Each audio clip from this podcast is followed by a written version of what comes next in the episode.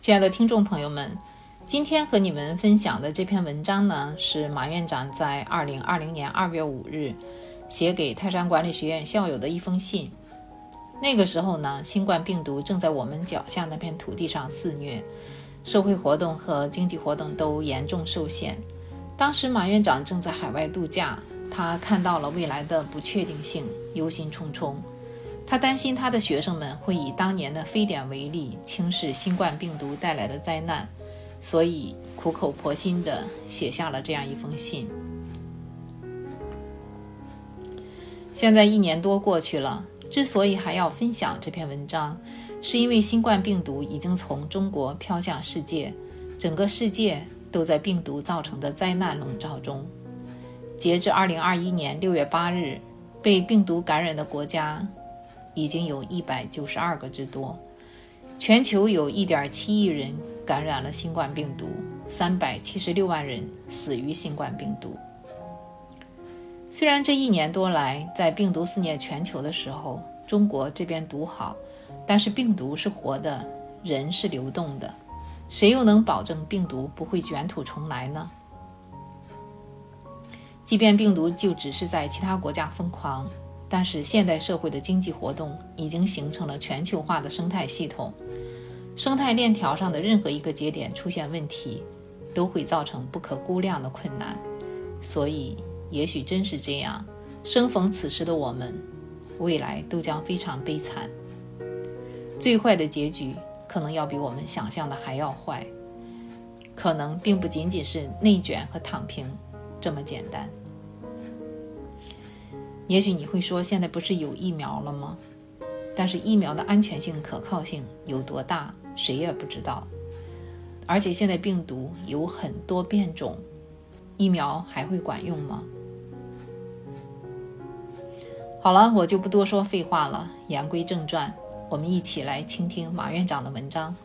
文章的题目叫《做最坏的打算，做最充足的准备》。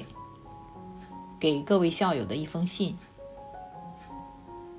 马院长说：“有句俗话叫‘吃不穷，穿不穷，算计不到一世穷’。在新型冠状病毒肆虐的今天，这句话是给我们的最好提醒。那么，我们要做什么样的思考呢？”马院长说：“不要用僵化的思考限制自己的认知，不要做线性思考和简单的归纳思考。”世界本来也不是线性发展的。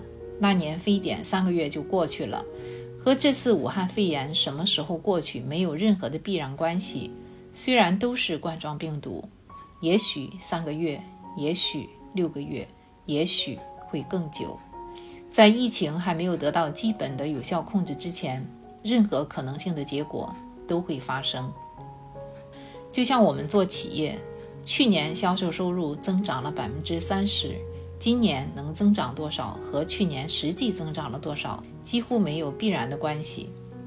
或许还会是百分之三十，或许是不增长甚至下滑，也或许可以是百分之五十，任何可能性都有。虽然因为业务的关联性，我们也会本能的去做一些简单的线性思考。但是这种思考适用的前提是外部环境的稳定和需求的稳定。但是今年外部环境充满了极大的不确定性，所以简单的线性思考完全不足以让一个企业做出相对正确的判断和决策。那么我们要如何认知病毒对我们的影响呢？虽然我们不是医学或者病毒学方面的专家。并不能从专业的角度去判断事态的发展趋势，但是我们可以通过我们能了解到的相关信息做综合分析和判断，然后回馈到我们的企业决策上。此次病毒的肆虐对我们的企业造成的影响是毋庸置疑的，对整个社会的影响也是显而易见的。这种影响是皮肉之伤还是伤筋动骨，目前还无法做最终的判断。但受伤是一定的了，所以我们要在认知层面有足够的宽度和前瞻性，而不是盲目信任和乐观。或许很快变好，回归常态，这是最好的；或许需要很久，我们都伤了元气，这是最差的。所以我们要做最坏的打算，做最充足的准备，因为我们只有提前做了规划，提前进行了各种资源的配置，才能够确保有了机会的时候，我们有能力和条件把握住。而面临最坏的结果时，我们能承受得住，能活着，然后等待春暖花开的季节。疫情下，什么是大事儿呢？马院长说：“求生是一切生命的本能，企业也一样。只有活着，才有机会，才有未来，才能谈情怀、谈梦想。因为经济下行，我们民营企业的日子本来就很艰难，现在更是雪上加霜。所以，我认为我们的企业目前的首要战略就是活着。活着是企业的头等大事，哪怕活得窝囊。”活得煎熬，活得痛苦，只为有朝一日的翻身和重生。但是，这一切的前提是你要提前算计到并做好规划。这是我给大家写这样一封信的主要目的。在非常时期，我们要更理性、更冷静地去看待当前的问题，不要有任何的偏见和情绪，要为自己的企业做好应对各种不确定未来的准备。也许你并不认为未来的不确定性会有多严重，也不认为自己的思考不够理性和冷静，那也没有关系。这封信其实也只是给大家一个思路和建议，让大家在规划今年的业务时能多一份参考。那么在疫情下我们要做什么？我们首先要做到守，怎么守呢？减少支出，储备资金。在假设最坏的情况下去控制一切不必要的开支，特别是固定支出，比如降低人工费用支出、降低房租支出，该退租的就退租，能外包的就外包，尽量减少资金的支出，尽量储备多一些的资金，才有能力去应对可能要来的寒冬。象棋中有弃车保帅的战术，动物中有断尾求生的方式。人在极端情况下也有断肢求生的决绝，我们做企业也要有这样的认知和行动。我们也要照顾好家人和员工，让家人和员工远离易感人群，减少到公共场合的机会。员工返工上班时，对于没有条件乘坐私家车的员工，路途又不算远的，可以用公司的车辆去接他们回来上班。避免乘坐公共交通工具可能带来的病毒传播危险。如果路途很远，可以暂时不回来上班，利用互联网在家上班，等待疫情稳定。还要提醒员工储备更多的日常生活用品，因为未来食品很有可能会涨价或紧缺。最后呢，要做到不扩张，除非你已经准备了至少能够生存两年的现金，否则就不要扩张。不要贪图眼前的小便宜而因小失大，先低调活着，养精蓄锐，将来才会有更多的机会和更好的发展。当然，在守的同时，我们还要知道怎样突围。马院长说：“环境变了，就要尽快去调整战略，这是企业的最基本的生存能力。”此次疫情受影响最大的呢，是完全靠线下业务生存的传统企业。那么现在就要考虑如何能尽量全转移到线上去。在太平时期，我们没有今天这样的压力和机会，所以我们安于已经习惯和熟悉的业务中。现在有了不得不面对的压力，我们就必须要全力以赴去做改变了，不然就是死路一条。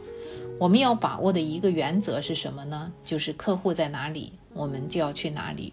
比如餐饮企业，特别是中高档的餐饮企业。完全靠线下的业务生存，是否可以去做外卖，以满足不同层次的人群对饭菜的需求呢？其他的传统企业以及旅游企业，国内业务不能做了，是否可以考虑去做国际业务？我们要相信国际业务要比我们想象的大，更要相信我们的生存能力，相信有需求就有市场。学院也是准备把线下课程转到线上来做了。以前做线下课程很舒服，根本没有动力去做改变，而且坐在教室里上课也是我们公认的模式。现在没办法了，为了生存，不得不去尝试这么做了。也许这会是个转型的好机会。我们不要认为自己不行，还没开始打仗就缴械投降。只要想去做，就能找到办法。有句很俗的话，叫“活人不会被尿憋死”，但是话俗理不俗。当然，如果这次疫情对你的企业影响不大，那你就是非常幸运的。即便如此呢，也要像动物过冬一样储备食物，少活动，要广积粮，缓称王。储备培训足够的人才，储存尽可能多的现金，等待春天，而不是沾沾自喜、剧烈运动。切忌盲目扩张和投资，除非你有足够多的现金。但是无论怎样，这个时候都是需要谨慎的，都要充分考虑未来的极大的不确定性。在最坏的情况下，我们要学会储能。民营企业对社会的贡献是什么？马院长说：“每一个企业都是推动社会有序运转的一份子。我们不需要豪言壮语，也不需要唱高调。在非常时期，我们只需要让自己活着。我们民营企业的体量大多不大，而且原本就生存环境恶劣，但是我们却承载着维持、修复和繁荣整个社会有序和良性运转的使命，特别是非常时期。”所以，做最坏的打算和最充足的准备，让自己活着，就是我们对社会最大的贡献。而最直接和看得见的贡献，就是不会有大批员工失业，不会把员工推向社会。马院长在这封信的最后说：“我现在身在海外，祈愿疫情早早远离我华夏大地。”祈愿我们每一位校友和家人都安康，祈愿我们的企业经历这场劫难后都还活着。我相信马院长现在应该会说：“祈愿疫情早早远离这个世界，祈愿这个世界恢复到正常的生活秩序和状态。”文章呢，到这里就分享完了。马院长写这篇文章的时候，疫情还只是在中国发生，其他国家还都没有。是在这样的背景下，当现在疫情在全球肆虐的时候，文章里有一些建议就不是很适合了。比如说，可以考虑发展国际业务，但是现在我们的企业做线上转型还都是非常有必要的。